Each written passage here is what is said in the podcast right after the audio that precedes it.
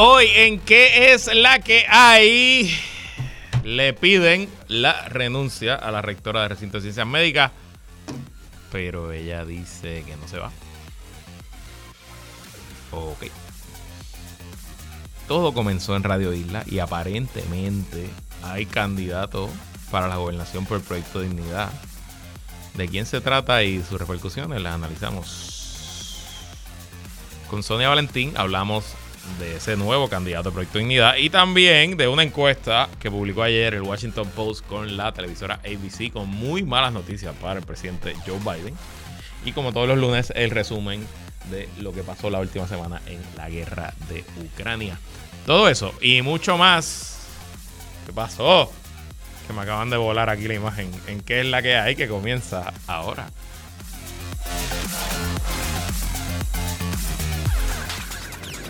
El análisis más potente y completo comienza ahora. Luis Herrero llega prendiendo fuego a los políticos y figuras que se atreven a dañar el país. Radio Isla 1320 presenta ¿Qué es la que hay? con Luis Herrero. Muy buenas tardes. Bienvenidos y bienvenidas a ¿Qué es la que hay? con Luis Herrero por Radio Isla 1320.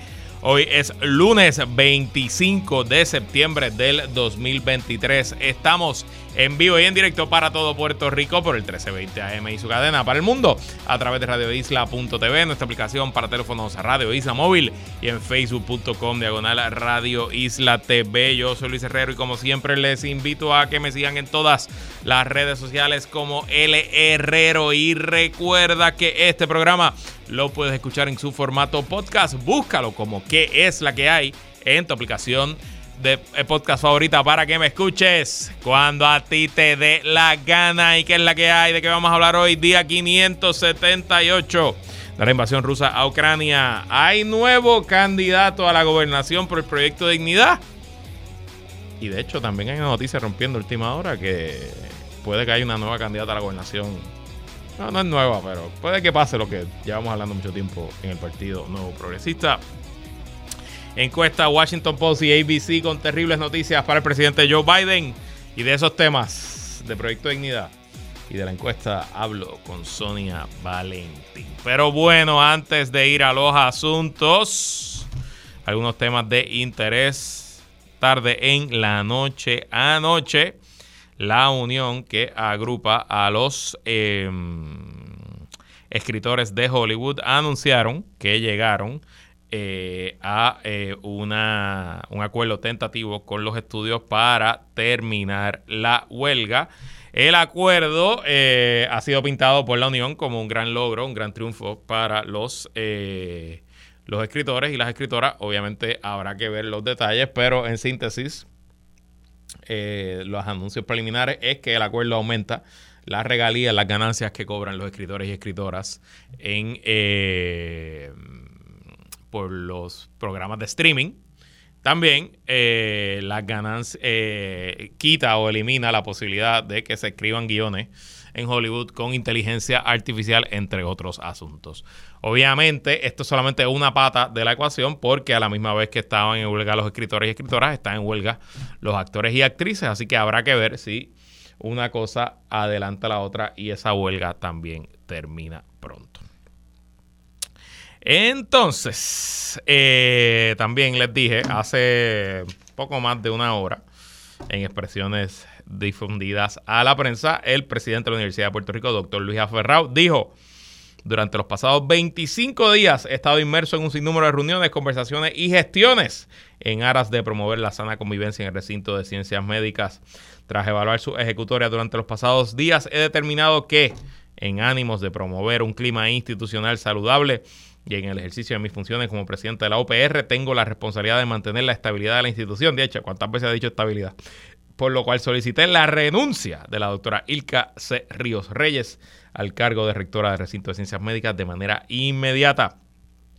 Esta determinación responde única y exclusivamente a su gestión y capacidad para mantener el recinto operando y con la estabilidad institucional que se requiere. Estabilidad, estabilidad, estabilidad.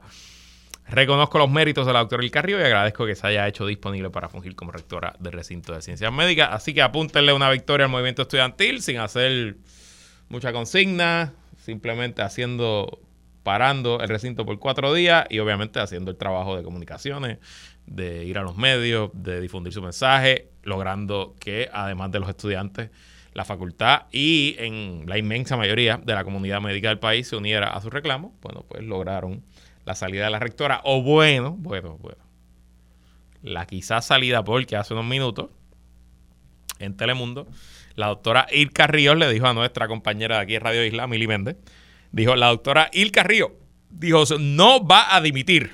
Esto, luego de que el presidente de la le pidiera la renuncia, me dijo, o sea, le dijo a Mili, me dijo que solo la Junta de Gobierno puede sacarla. Eh, le pregunté a una persona que ha estado en la Junta de Síndicos de la Universidad de Puerto Rico si en efecto es solo la Junta la que puede sacar un rector o una rectora de eh, la universidad y me dijo que no. Me dijo que es verdad, la Junta sí puede destituirla, pero que al igual que la Junta, el presidente la puede destituir. Son puestos de confianza, no hay ningún tipo de permanencia, no hay cátedra, no hay, usted no firma un contrato para estar X cantidad de tiempo como rector o rectora. Así que no sé, quizás la doctora, bueno, pues está ahora entrando a la etapa de luto, las, todas las etapas, y la primera es la negación, así que pues ya está en negación, que después de que se fajó, pues que la, saca, la terminaron sacando. Y hablando de otros temas, el viernes discutimos aquí eh, la escandalosa acusación contra el senador de New Jersey, Bob Menéndez. Eh, en el programa les había dicho que poquito a poco estaba aumentando la presión para que el senador renunciara tras ser acusado de soborno para adelantar los intereses del gobierno egipcio y de unos empresarios egipcio-americanos que residían, residían en Nueva Jersey y que a cambio de acciones oficiales del senador recibió aparentemente alegadamente eh, cientos de miles de dólares en cash, pagos de su hipoteca, un trabajo sin para su esposa de un trabajo sin responsabilidades, un no-show job, o sea, básicamente estás en nómina pero no tienes que venir a trabajar y hasta lingotes de oro. Eh, bueno, pues al momento que yo estaba al aire, el gobernador de New Jersey le había pedido la renuncia. Varios miembros de la congregación, de la congregación, eh, de la delegación congresional de Nueva Jersey le habían pedido la renuncia. El senador John Fetterman de Pensilvania, que es el estado vecino de New Jersey, también le pidió la renuncia. De hecho, es el único senador que le ha pedido la renuncia hasta ahora. Interesante. Ni otros senadores demócratas ni otros senadores republicanos le han pedido la renuncia a el senador Bob Menéndez. E incluso el eh, representante de apellido Kim, que es un representante de Nueva Jersey, anunció que retará al senador en primaria. Eh, Menéndez va a la elección en el 2024, así que tiene primaria el año que viene. Eh, pero aún así, Bob Menéndez ofreció hoy una conferencia de prensa donde dijo que no renunciará y que se mantendrá en su escaño y que va a ir a la primaria y que va a ganar y que se va a mantener como el senador senior del estado de Nueva Jersey. Ya veremos.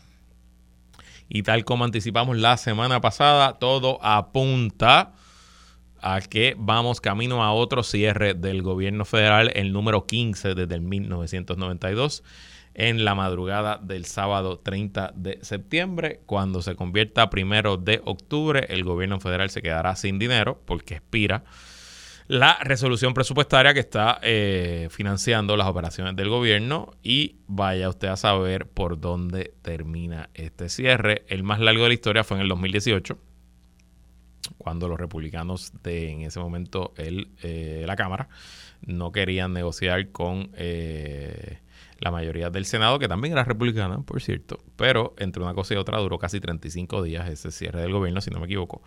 Veremos cómo este, este me parece que la situación está aún más compleja porque eh, la delegación congresional republicana es mucho más conservadora, mucho más extremista eh, y mucho más puesta para prenderle fuego al Capitolio, literalmente. Eh, adicional a eso, el presidente de la Cámara, Kevin McCarthy, pues es una, un líder extremadamente débil que tiene una mayoría exigua de solo cuatro votos. Eh, y que si se mueve por un lado, pudiera ser retado e incluso pudiera perder la presidencia de la Cámara. De hecho, la comisionada residente hoy, Jennifer González, envió unas expresiones. Eh, básicamente dice, Jennifer González, a pocos días para el cierre del año fiscal, el Congreso no ha podido llegar a un acuerdo para continuar financiando el gobierno. A pesar de que los comités de asignaciones en Cámara y Senado han logrado avanzar la mayoría de las 12 piezas legislativas, solo una ha sido aprobada por la Cámara y ninguna en el Senado. Estamos en un momento en que debemos pensar al efecto a corto y largo plazo que representa un cierre del gobierno federal para nuestra seguridad nacional, la economía y nuestra clase trabajadora. Espero que esta semana, medida, a medida que comencemos a considerar cuatro medidas de asignaciones, agricultura, defensa, seguridad nacional y departamento de Estado, operaciones foráneas y programas relacionados, podamos igualmente pasar una resolución conjunta. Las cartas están sobre la mesa. Me parece muy sensato el plan del liderato de aprobar. Ah, ok. Ya, básicamente, estas son unas expresiones apoyando el plan de Kevin McCarthy de aprobar una resolución continua de 30 a 45 días. O sea, básicamente patear la lata por 45 días y tratar de negociar un acuerdo permanente. Ese es el plan del presidente de la Cámara, Kevin McCarthy, pero es un plan que desde que se presentó la semana pasada no tuvo ningún tipo de apoyo. Así que, obviamente, pues la comisionada lo que está es uniéndose al liderato republicano actual. Eh, pero bueno, no sé. Aquí al final esto es lo que va a ocurrir, porque esto es lo que va a pasar. El Senado va a aprobar una resolución con apoyo de los demócratas y algunos republicanos y con apoyo de la Casa Blanca. Y el presidente de la Cámara, Kevin McCarthy, no se va a tener otra opción que apoyar esa resolución y aprobarla con ciento y pico votos republicanos, de republicanos moderados y menos conservadores, y con los votos demócratas para llegar a la mayoría y al final se reabrirá el gobierno con la forma y manera en que la Casa Blanca y los demócratas quieran, o a menos que Kevin McCarthy decida a punto cerrar el gobierno para siempre. ¿Y cómo termina entonces la lucha de poder y de liderato en el Congreso?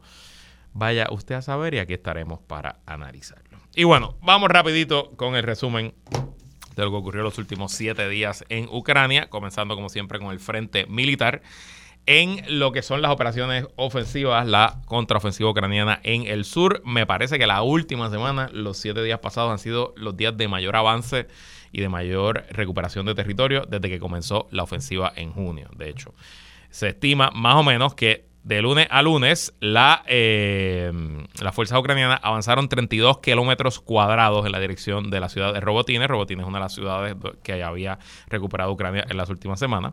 Eh, y a la misma vez están expandiendo su penetración y su acceso detrás de la primera línea de defensa rusa, la famosa línea Surovikin. De hecho, eh, ya llegaron a las afueras de la ciudad de Verbove. Y se están viendo por primera vez ya videos eh, y fotos de vehículos pesados ucranianos, tanques, vehículos armados de tropas, luego de la primera línea de defensa. O sea, eso quiere decir que ya sobrepasaron los obstáculos que había antitanques, las minas, unas cositas ahí que se llaman como unas pirámides blancas que se llaman dientes de, dragones, que los rusos las pusieron por todo el frente como si eso hubiera parado un tanque, pero bueno. Eh, y se ve con un mayor grado de libertad operacional Ucrania en esa zona. Obviamente, de nuevo, les falta muchísimo para llegar a la costa del mar, que es donde quieren llegar, pero te recordarán que hace muchas semanas atrás, cuando arrancó esto, yo les dije que había que estar pendiente de la ciudad de Tomac, que es un núcleo ferroviario de logística donde, donde Rusia trae suplementos eh, por tierra para Crimea y para todo el frente sur. Y ya se están viendo ataques directos en Tomac que no se habían visto desde el comienzo. O sea que ya quiere decir que la artillería, que los IMARS eh, y que los drones ucranianos están en rango, ya están llegando a esa ciudad de Tomac.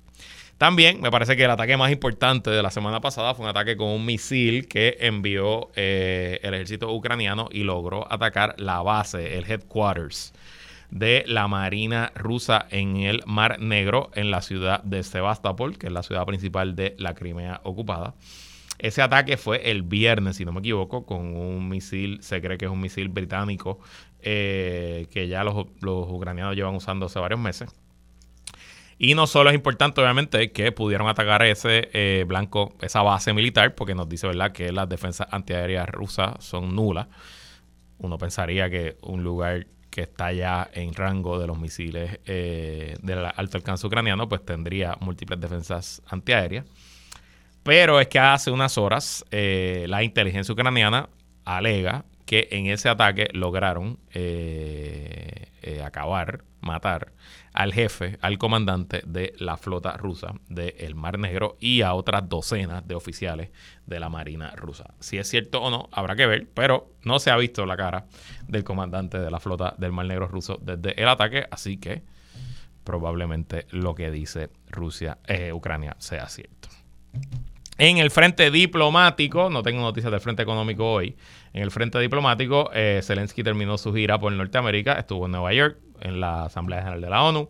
estuvo en Washington, se reunió con los 100 senadores, no se reunió eh, con Kevin McCarthy ni ofreció un discurso ante el Congreso porque Kevin McCarthy le dijo que no, porque Kevin McCarthy pues tiene un problema con sus republicanos y hay muchos republicanos, sobre todo los de extrema derecha, que se parecen más a Putin eh, que a George Washington y apoyan abiertamente a Rusia, así que como parte de su problema de liderato, pues McCarthy no quiso eh, atender a Zelensky, se reunió en la Casa Blanca y oficialmente Joe Biden, Estados Unidos, eh, va a proveer otro tipo de misiles de alto alcance. Los, son misiles ATACMS, ATACMS. Son misiles que Ucrania lleva pidiendo por muchísimo tiempo y que Estados Unidos ha estado muy reacio de darlos porque con esos misiles técnicamente eh, Ucrania pudiera atacar a Moscú. Pero eh, lo que se informó es que ya 50 de esos misiles han sido enviados a Ucrania y que ya están muy prontos a entrar en acción. Luego de su visita a Estados Unidos, Zelensky viajó a eh, Canadá, eh, yo no sabía esto, pero Canadá tiene una población ucraniana gigantesca, es el tercer grupo étnico más grande en Canadá. Yo no, tenía idea de esto. Y allí fue recibido en el Parlamento, el Parlamento canadiense. Y allí, bueno, pues hubo un pequeño papelón, en verdad un papelón bastante grande. Y es que el Parlamento ucraniano decidió, Dios mío, el Parlamento canadiense decidió, eh, como parte de la visita oficial del presidente Zelensky, pues traer a un veterano de guerra ucraniano para recibir un homenaje. Problema. Si usted es un veterano, tiene 97 años, así que un veterano de la Segunda Guerra Mundial, y lo presentan allí como un veterano que en la Segunda Guerra Mundial luchó contra los soviéticos. Pues, ¿quiénes fueron los que lucharon contra los soviéticos en Ucrania en la Segunda Guerra Mundial? Exactamente, los nazis. Así que técnicamente trajeron, no técnicamente no, en efecto trajeron un nazi al Parlamento canadiense a recibir un homenaje cuando estaba el presidente ucraniano ahí. Y si usted tiene un amigo o amiga que consume mucha noticia prorrusa, pues estoy seguro que en este fin de semana le han mandado ese enlace diciendo, ve, ve, que son nazis, te lo dije. Eh, el speaker de la Cámara del Parlamento canadiense pidió disculpas y dijo que pues eh, fue un faux que no, como que no hicieron. Y claro, hubo nacionalistas ucranianos que lucharon contra Rusia porque era una historia de que Rusia había invadido Ucrania, es verdad, pero, pero, pero salieron con los nazis. Como que no. No hay que estar dando homenaje a ningún nazi, no importa las razones por las cuales se aliaron a los nazis. Así que nada, eso es lo que está pasando en el frente diplomático. Seguiremos con este tema el próximo lunes. Y vamos con un tema que arrancó aquí en Radio Isla 1320. Hoy todo el mundo lo está hablando, pero fue aquí la semana pasada donde todo comenzó. Y es que el alcalde de San Sebastián, el veterano alcalde Javier Jiménez, le había dicho a Julio Rivera Saniel la semana pasada que él no iba a apoyar ni a Pedro Pierluisi ni a Jennifer González y que se iba a desafiliar del Partido Nuevo Progresista. Hoy le dio una entrevista al Nuevo Día y de ahí pues cogió otra vez prominencia la historia.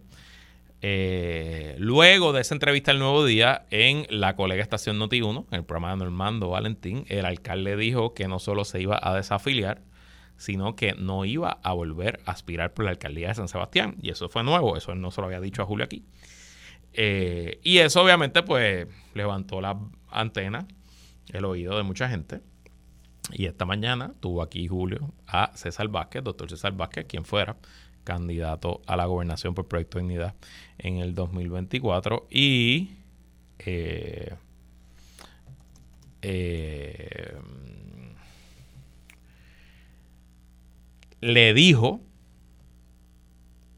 que han tenido conversaciones y que César Vázquez, digo, perdón, que Javier Jiménez suena o pudiera ser un excelente candidato a la gobernación por Proyecto de Dignidad.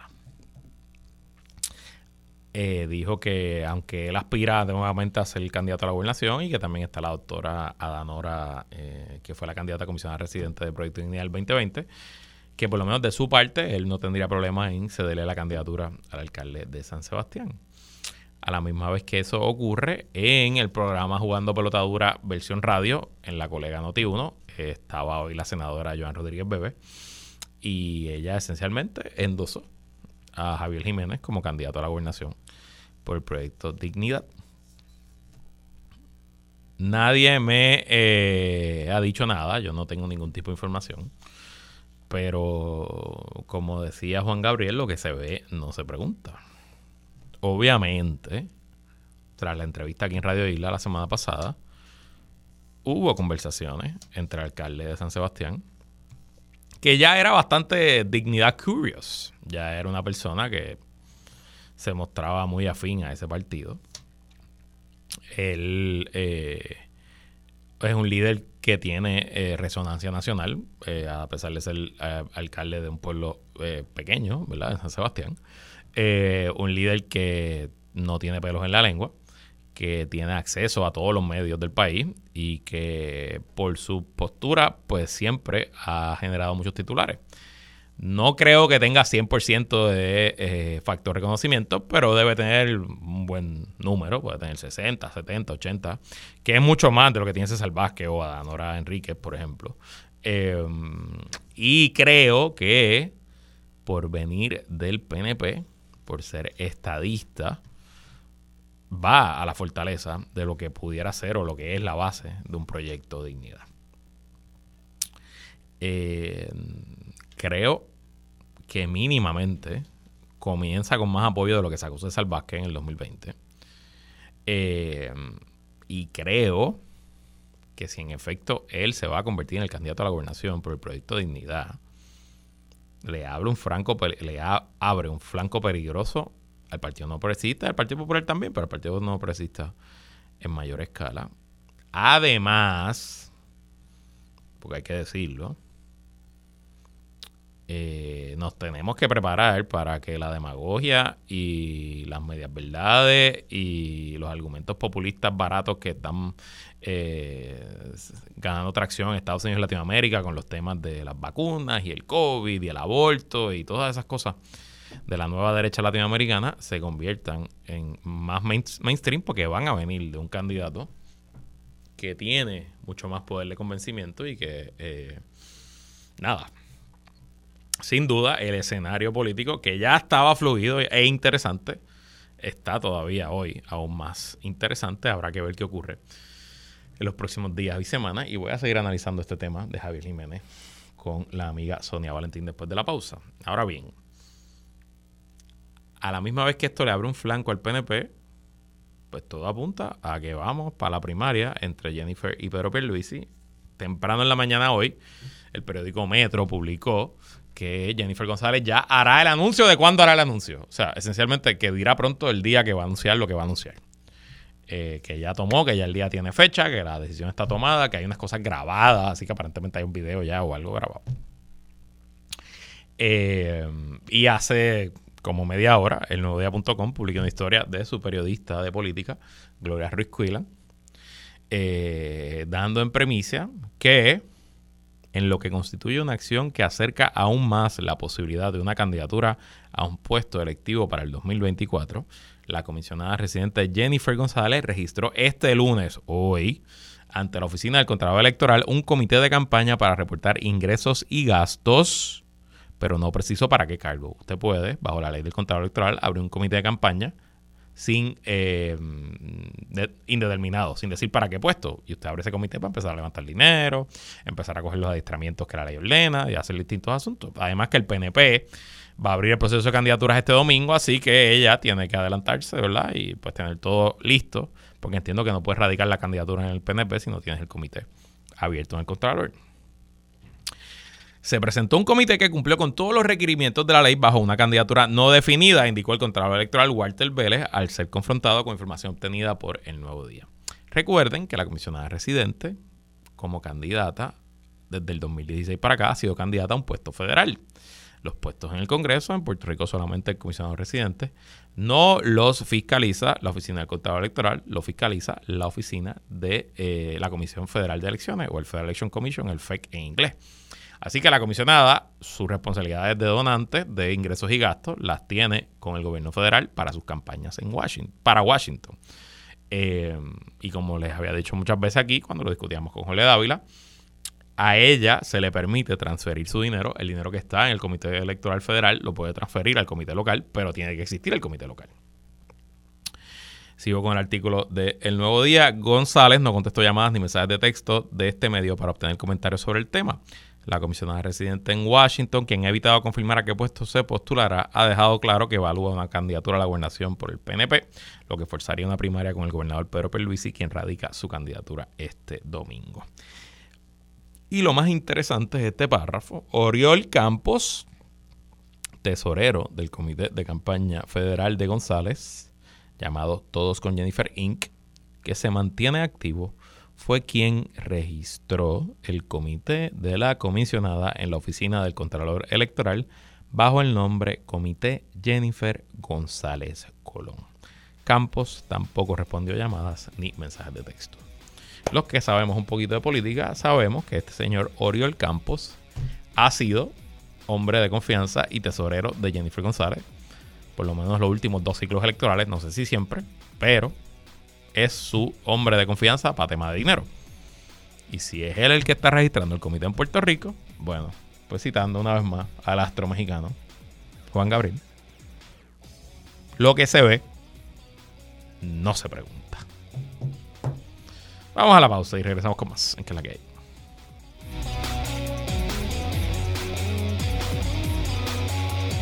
Ahora le damos un giro a tus lunes desde la perspectiva de la directora, actriz y productora Sonia Valentín.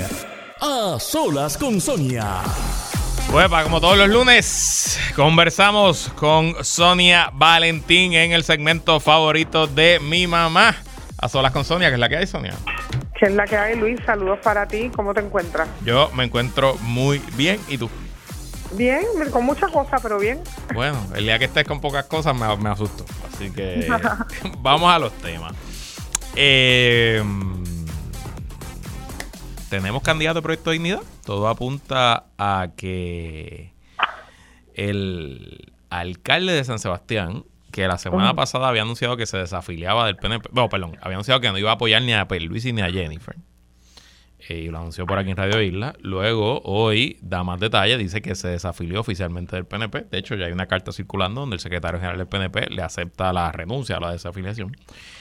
Eh, y como algo bastante coordinado, eh, todo de momento empezamos a escuchar otras voces. el propio César Vázquez estuvo esta mañana aquí con Julio Rivera Saniel. La senadora Rodríguez Bebe ha estado en otros medios donde esencialmente dan a entender que si el alcalde quiere ser el candidato a la gobernación de Proyecto de Dignidad, que Proyecto de Dignidad está puesto para el problema. ¿Qué te parece? ¿Qué te parece la oferta de ese partido con potencialmente el alcalde de San Sebastián, Javier Jiménez, como candidato a la gobernación? Ay, madre mía. Bueno, eh, eh, ¿verdad? El, el, partido tendrá que decidir si eso es lo que quiere, ¿verdad? Pero bueno, pues tiene uno nuevo, por lo menos. O sea, me parece interesante que de repente tengan un, nuevo candidato. Eh, y el perfil del alcalde, ¿tú crees que es algo que sea atractivo electoralmente? ¿Tú crees que aquí hay mucha hay oportunidad para crecer o al final del día pues se quedarán siendo el quinto partido? Bueno, el alcalde realmente pierde y no. Perdón, te, te estás cortando que el alcalde finalmente perdería su silla. Claro, que va a ganar la elección. Claro, pero yo entiendo, de hecho yo creo que él, está retirado del gobierno, yo creo que él ni siquiera cobra su salario, o sea que en parte también... Sí, cierto. Él está siendo alcalde por la amor al arte. Eh, pero como perfil de él, ¿tú crees que a nivel nacional, tú crees que hay una buena, tendría buena oportunidad de conseguir voto? Mira, pues yo pienso que sí, porque al final del camino, no sé a nivel nacional, pero tú es un alcalde que, si no me equivoco, gana por mucho. 70% sacó en la última en elección. Su, en su, exacto, en su pueblo. Y por lo menos en el área central eh, debería recoger bastante votos si ganó por el 70 en su pueblo. ¿Tú no crees? Sin duda. Bueno, y te, te cuento un poquito sobre el Proyecto Dignidad. Ellos sacaron, si no me equivoco, 9%, sacó César Vázquez eh, a nivel nacional, pero hubo siete municipios en todo Puerto Rico donde Proyecto Dignidad, César Vázquez quedó en tercer lugar. Y esos siete, esos siete municipios están concentrados en el este, que obviamente pues, es la región más lejana de, San Sebastián, pero específicamente, si no me equivoco, fueron los pueblos de Nahuabo y Ceiba. Eh, estoy de memoria, puedo estar equivocado, pero estoy bastante seguro que Nahuabo fue uno de ellos. Y los otros cinco pueblos son bastante relativamente cerca de San Sebastián, que fue en la región norte, específicamente Ciales, Manatí, Florida, esa zona del país. Obviamente, si tú haces una correlación entre cantidad de iglesias y congregaciones eh, eh, religiosas y votos, vas a ver que donde más congregaciones religiosas fue donde mejor le fue a Proyecto Dignidad.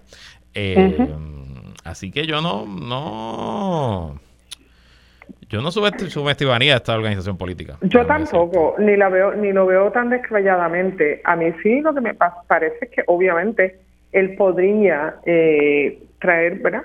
Basándome en lo que dices, podría traer, y sabiendo que ganó en su pueblo con un 70%, podría traer una ola distinta a Proyecto de Dignidad de lo que tiene hasta el sol de hoy. Y eso sería importante porque podría ganar, ¿verdad? Un espacio. Y, y ya tiene espacio eh, en la Cámara o en el Senado y tener y tener otros espacios sería un adelanto importante para el proyecto de dignidad. Mira, 6.80 fue eh, el porciento de votos que sacó eh, Proyecto de Dignidad eh, a nivel de todo Puerto Rico. En Nahuabo sacó 12.62%, ves que la memoria no me falló ahí. En Florida sacó 19.33%. En Arecibo eh, quedó en tercer lugar también, sacó 10.57%. En San Sebastián, fíjate, no, en San Sebastián sacó 7.61%, sacó más que a nivel nacional, o sea que obviamente ahí hay algo interesante y obviamente Proyecto Dignidad no es el proyecto de dignidad del 2020, que ellos se inscribieron a última hora, salieron medio de la nada, no tenían mucho dinero. Ahora es un proyecto de dignidad con senadoras y representantes, con la senadora Joan Rodríguez Bebe, que es probablemente la rookie del cuatrenio eh, Rookie of the Year en cuanto a su proyección, eh, su, trabajo legislativo, la manera en que habla y se comunica. Ella volverá al Senado y con mucho más fuerza ahora y presumo que con más dinero también. Em, y obviamente con la crisis del bipartidismo, porque aunque Movimiento Victoria Ciudadana se ha llevado la mayoría de los titulares, esa crisis del bipartidismo afecta en todo el espectro, desde la extrema derecha hasta la extrema izquierda. Eh, y siento que hay terreno fértil para crecer. Yo siento también que hay terreno fértil para crecer. Eh, pues es, es, la situación política en la que estamos. Hay mucho terreno fértil porque los dos partidos centrales y los partidos institucionalizados por tiempo, incluyendo, mira, al mismo partido independentista, que mucha gente sale, ¿verdad?, de, de, esa trinchera a votar por los por Victoria Ciudadana o por o, por los otros partidos saliendo de ahí no obviamente no para el Partido Popular o el Partido eh, No Progresista pero sí para las variantes y eh, al final del camino, el Partido Nuevo Progresista y el Partido Popular Democrático eh, eh, son los grandes perdedores, o sea, están perdiendo. De algún lado sale la gente y sale de ahí, de esos dos. Tres pueblos vecinos del alcalde de San Sebastián, Proyecto Dignidad, quedó en tercer lugar. Las María, que es técnicamente vecino, quedó en tercer lugar. Lare. esa, zona. no, las Marías sí, sí, sí, perdóname. Las Marías super vecinos, son fronteras norte y sur. Lare quedó en tercer lugar, eh, César Vázquez. Camuy quedó en tercer lugar, César Vázquez. Y ya un poquito por cerca, en la misma zona, Utuado quedó en tercer lugar, César Vázquez. Sí, y sí, sí, en lo que te hablo de esa zona medio oeste central, eh, ¿verdad? Más, hacia el centro, San Sebastián, Las Marías, eh, eh, Utuado, me dijiste, ¿no? Mm, Utuado, sí. Sí, este, toda esa zona, en la zona centro y que dentro de todo pudieran ser los más conservadores, definitivamente. Ya veremos. Yo creo que él va a salir bien ahí. Yo creo que el Partido Dignidad eh, sale bien eh, reclutándolo y él postulándose, creo que va a tener más votos que el que el candidato que tenían anteriormente. Mínimamente creo que asegura el, piso de lo que sacó César Vázquez. Mínimamente creo que ese 7% está ahí consolidado. No, yo creo que saca más que César Vázquez. De acuerdo, de acuerdo. Eh, y mira, hablando de todo un poco, eh, antes de irnos a la pausa, Jennifer González se da a conocer hoy, abrió oficialmente un comité en Puerto Rico, o sea, en el Contralor Electoral se organizó eh, y creó un comité. Si ella fuera a aspirar a Washington, no tiene que hacer nada. Ella tiene ya su comité abierto en la Comisión Federal de Elecciones. así que todo apunta a que la primaria va. ¿Cómo tú ves el estado de esa carrera hoy, tras el anuncio de Jennifer, todo lo que ha pasado? ¿Cómo ves ese potencial Pedro Perluisi versus Jennifer González? Sí, bueno, eh, eh, el que la primaria va, yo creo que es algo que todo el mundo eh, ¿verdad? intuía que la primaria iba. Y ella obviamente ha ido acomodando sus fichas muy a favor para tener, en el caso de una primaria, una primaria que pudo haber sido muy dura y muy fuerte eh, contra ella por el mismo Partido Nuevo. Ella ha ido acomodando su ficha como mujer y apertrechándose de tener todas las esquinas cubiertas de forma de que casi te obliga, ¿verdad? Y casi obliga, puso esto como si fuera una, si lo ves como una pelea de boxeo, puso a Pierluisi en una esquina y lo tiene en la esquina. De la esquina es, soy mamá, estoy embarazada y, y, y tú sabes, ten todas las protecciones que necesites para no ser misógino, para no hacer mansplaining, para no caerme encima de manera ruda o fuerte, así que vamos a pelear eh, como chicas y vamos a, respetarnos. Y yo te, ella lo puso en su en su grada. O sea, ella lo metió en su cancha y dijo, no, este juego es un juego baloncesto superior femenino. Y tú lo vas a jugar conmigo aprendiendo a jugar el juego femenino. No vas a jugarme un juego rudo eh, porque vas a lucir mal. Así que yo creo que está planchadísima en ese sentido, en términos de comunicaciones estratégicos no te digo que es que va a ganar, te digo lo, en términos de comunicaciones y estrategia, cómo ella ha logrado poner al, al, a su brazo opositor en la esquina incómoda, ¿qué él va a decir? ¿Él la va a insultar? Está bien ¿Él va a poner a decir cosas feas de ella en este momento? Está bien difícil. ¿Cómo va a ver el país este hombre eh, eh, soltero todavía, eh, macharrán, cayéndole encima a una mujer embarazada, casada por la iglesia, cumpliendo con todos los, mandamientos y todos los estatutos sociales establecidos por esta sociedad? ¿verdad? No que uno definitivamente piense que es necesario, pero ahí está. Eso, esos son los bullets. Y ella los ha ido marcando uno tras otro. No, y, apunta, lo que le dijo esta mañana el periódico Metro es que ya tiene hasta un video grabado, o sea que a lo mejor se va a tirar, ni siquiera va a ser un evento, va a ser un video. Eh, y ni siquiera va a buscar medir fuerza. El gobernador se lanza este domingo. Se espera que movilice mucha gente allí en el centro de convenciones y que eso sea un evento de masa. Eh, y ahora la comisión... El gobernador tiene toda la parte económica, todo el operativo económico de su lado. Claro. Y eso evidentemente le, da una fuerza. O sea, ahora lo que pasa es que en términos del lenguaje, de lo agresivo que pudo haber sido esta campaña primarista, pues va a tener que ser un poquito más soft y apostar más a ideas creativas y a usar el recurso del dinero que Luis y bien puesto donde lo tiene que poner para poder pelear en la cancha que le han puesto, con la camisa de fuerza que le han puesto. Lo bueno, Sonia, es que nunca nos vamos a quedar sin tema. no, nos vamos a quedar sin tema. No, nos vamos a quedar sin tema. Quédate conmigo aquí que cuando regresemos vamos a cambiar de sintonía y hablar un poquito de las elecciones en Estados Unidos. No, se va a nada que es la que hay continua. Regresamos y seguimos conversando con Sonia Valentín. Bueno, Sonia, ya hablamos de las elecciones en Puerto Rico, hablemos de las elecciones en Estados Unidos. El sábado a la medianoche yo estaba despierto y me estaba en Twitter, como usualmente hago. Eh, y, de momento empiezo a leer eh, una encuesta que publicaba ese de sábado para domingo el periódico eh, Washington Post junto a la cadena de televisión ABC. Era una encuesta entre Joe Biden y Donald Trump con unos resultados que pues francamente me quitaron el sueño. Y es que, según la encuesta, Donald Trump lidera a Joe Biden por 10 puntos, 52 a 42%.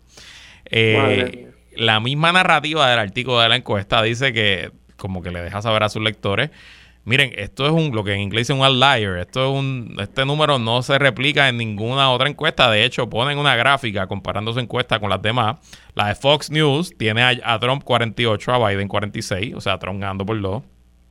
La de la Universidad de Quinnipiac 46 Trump, 47 Biden, o sea, Biden por uno. La de CNN, 47 Trump, Biden 46, Trump por uno. Y la del Wall Street Journal empate en 46% cada una. Así que el Washington Post dice, bueno, pues, puede haber un error en la muestra, puede haber un montón de razones que expliquen eh, que Trump está ganando por 10 versus cuando todas las demás la carrera está empate. Al final del día, ¿te cuadra ver una encuesta con Donald Trump 10 puntos por encima de Joe Biden? Claro que no. Y sabiendo cómo es Trump, sabe Dios lo que hizo. Porque imagínate, eh, tú sabes, tenemos un expresidente con 20 escándalos eh, de cómo se hizo todo el proceso eleccionario, ¿no?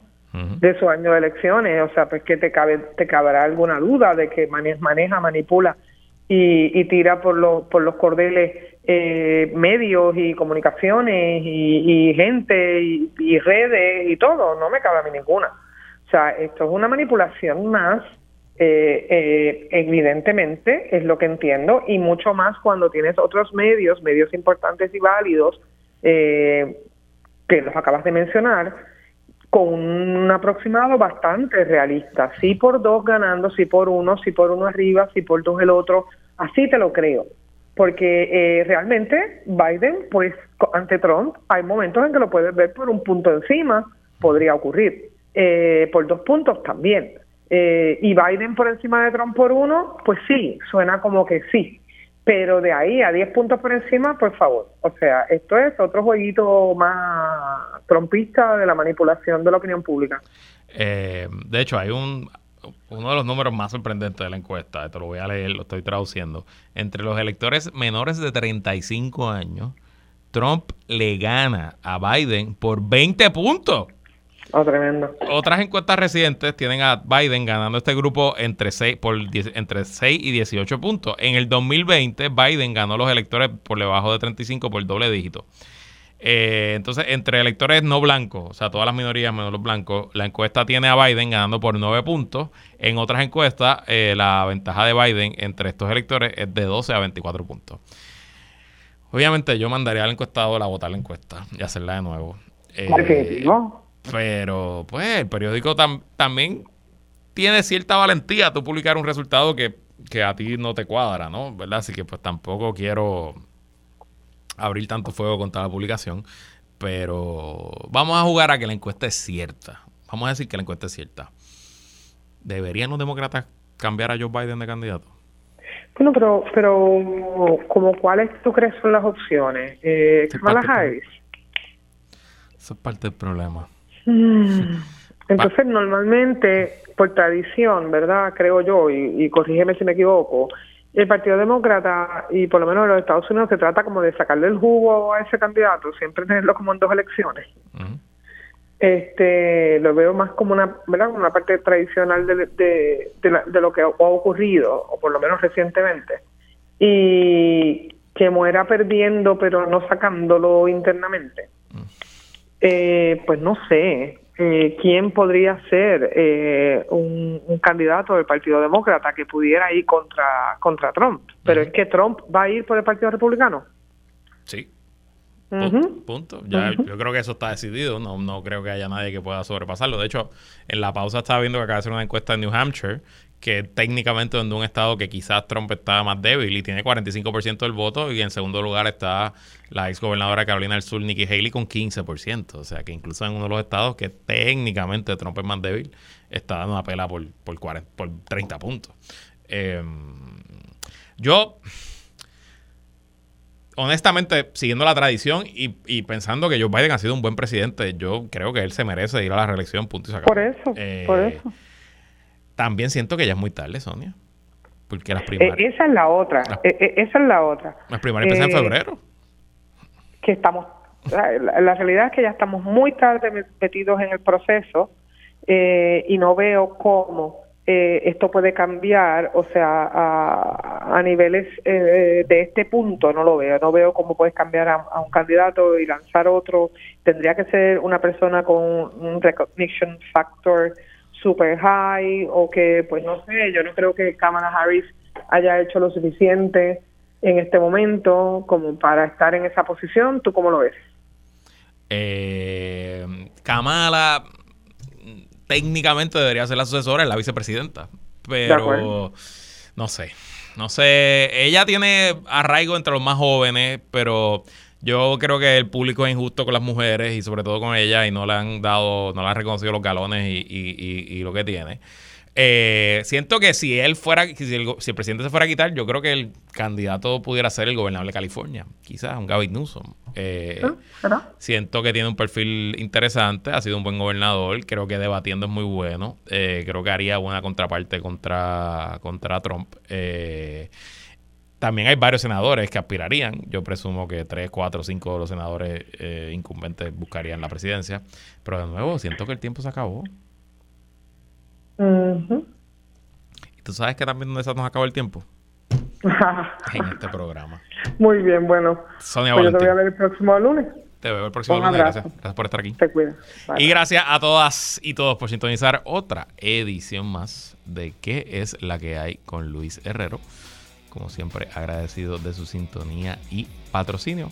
Quédese con nosotros, la mejor programación y análisis de la radio puertorriqueña continúa en Radio Isla 1320.